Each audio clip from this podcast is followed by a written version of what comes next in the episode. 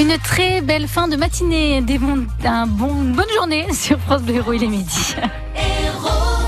Et tout de suite, les informations avec Marie Siavati. C'est une hausse inédite depuis 20 ans. Oui, les tarifs réglementés de l'électricité vont augmenter de près de 6% demain. Augmentation injuste et anormale pour les associations de consommateurs. Elles vont saisir le Conseil d'État pour tenter de la faire annuler.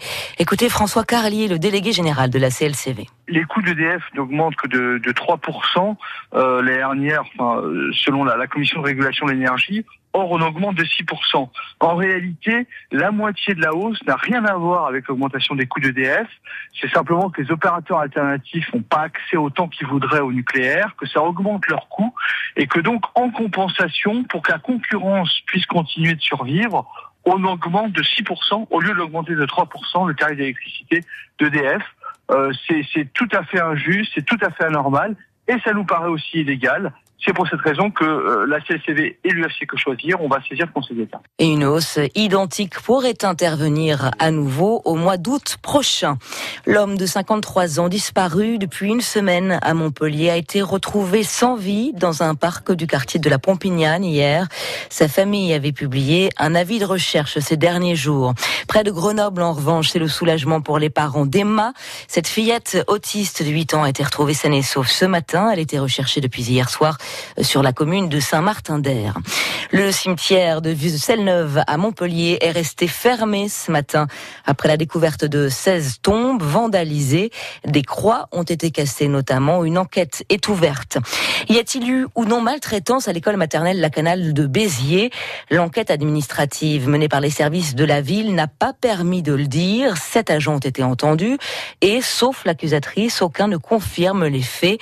Une ADSEM est soupçonnée d'avoir des enfants sur leur chaise parce qu'ils faisaient trop de bruit. De moins en moins de fumeurs en France. Un million et demi en moins en effet sur euh, deux ans. C'est un chiffre encourageant en cette journée sans tabac. La hausse des prix a joué sans aucun doute. Sachez en tout cas que si vous aussi essayez d'en finir avec la clope, il existe des méthodes alternatives au patch ou à la vaporette. Sophie Echen, vous avez rencontré un hypnothérapeute. La thérapie se fait en trois phases. La première, appelée l'anamnèse, consiste à parler avec le patient pour qu'il fasse des liens et qu'il se rende compte de ses mauvaises habitudes. Ensuite commence la véritable hypnose en deux parties. Le but est que le patient se débarrasse de ses croyances. Stéphane Deveau est hypnothérapeute à Montpellier. Une fois qu'on aura euh, déprogrammé le patient de tous ses, toutes ses dépendances, en fait, on va le, entre guillemets, le reprogrammer à être non fumeur et de retrouver, en fait, le plaisir du goût, de l'odorat, de, de la respiration à plein poumon, sans tousser. Enfin bon, toutes ces choses-là, on va les reconnecter. Mais pour arrêter de fumer, il faut surtout le vouloir. Stéphane Deveau est clair là-dessus. La motivation doit avant tout venir du patient et de son inconscient. Axel a fait cette thérapie par l'hypnose. Elle n'a eu besoin que d'une séance pour arrêter. En rentrant chez elle, elle a voulu vérifier si ça marchait vraiment. Vu que je suis une tête de mule, j'ai fumé ma cigarette, qui m'a dégoûté. Je l'ai fini jusqu'au bout, hein, parce que je suis très têtue quand je m'y mets. Ça me donnait envie de vomir. Euh. J'étais une très grosse fumeuse quand même. Ça fait comme si j'avais jamais fumé de ma vie. Axel n'a plus touché de cigarette depuis deux mois.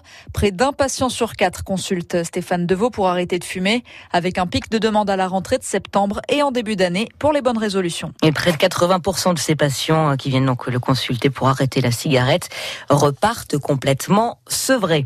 La progression de la rougeole inquiète les autorités sanitaires. Plus de 1300 cas en France depuis le 1er janvier, dont 320 rien qu'en Occitanie. La Haute-Garonne est de loin le département le plus touché du pays. Toutes les infos sur cette épidémie à retrouver sur francebleu.fr. Un chiffre digne d'un plein mois d'août, un record. 12 millions de Français sont en week-end prolongé pour ce pont de l'Ascension. Et ça tombe bien, le temps est au beau fixe au moins jusqu'à dimanche. Météo qui va profiter au FIS. Déjà 225 000 spectateurs en deux jours au Festival des sports extrêmes à Montpellier sur les rives du Lèze.